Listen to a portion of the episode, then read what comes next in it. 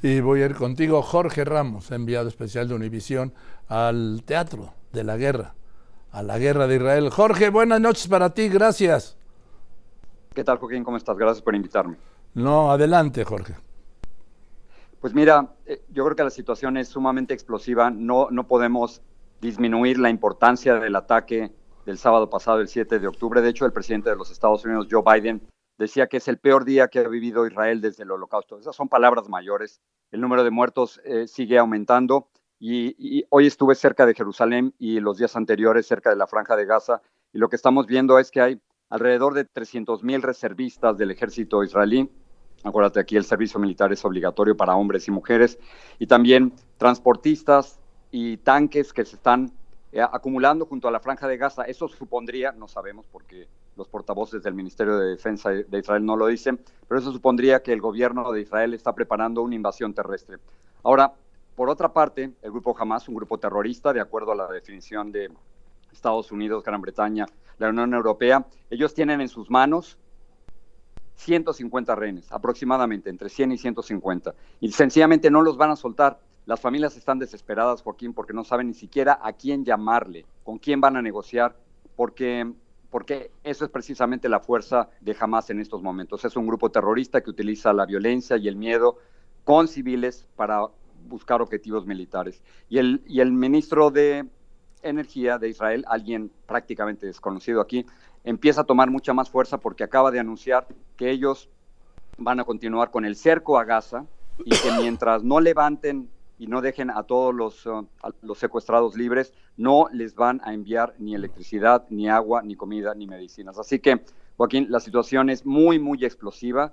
No hay ninguna negociación, ningún cese al fuego, no hay ninguna posibilidad de, entrada o salida de organizaciones internacionales, estos callejones de, humanidad que podrían crearse entre un país y otro, sencillamente no están funcionando.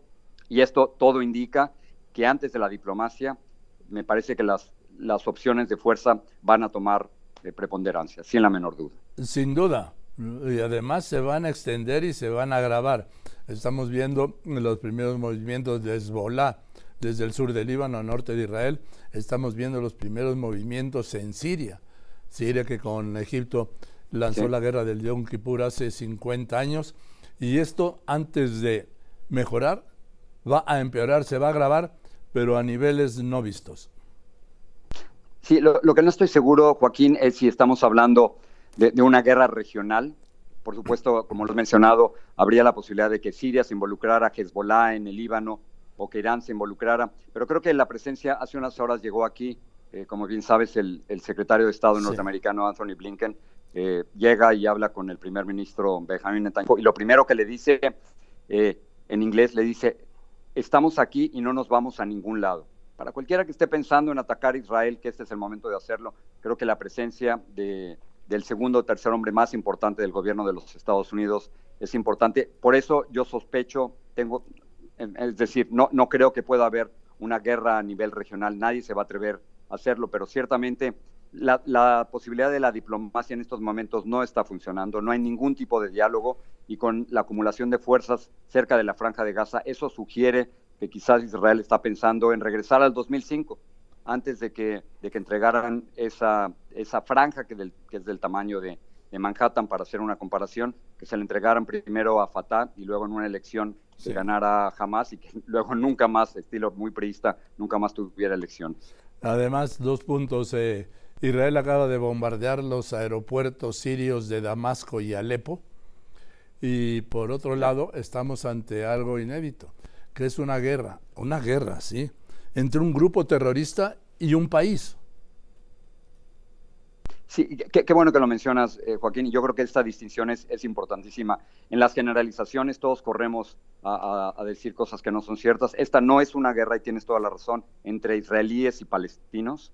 Esta es una guerra entre, entre un país, entre Israel y un grupo terrorista, un grupo terrorista jamás. Y, aquí yo creo que vale la pena que saltemos a la gran tragedia que se está viviendo dentro de Gaza. Muchos civiles que no tienen absolutamente nada que ver con, con Hamas están siendo, eh, eh, han muerto, están eh, resultando heridos.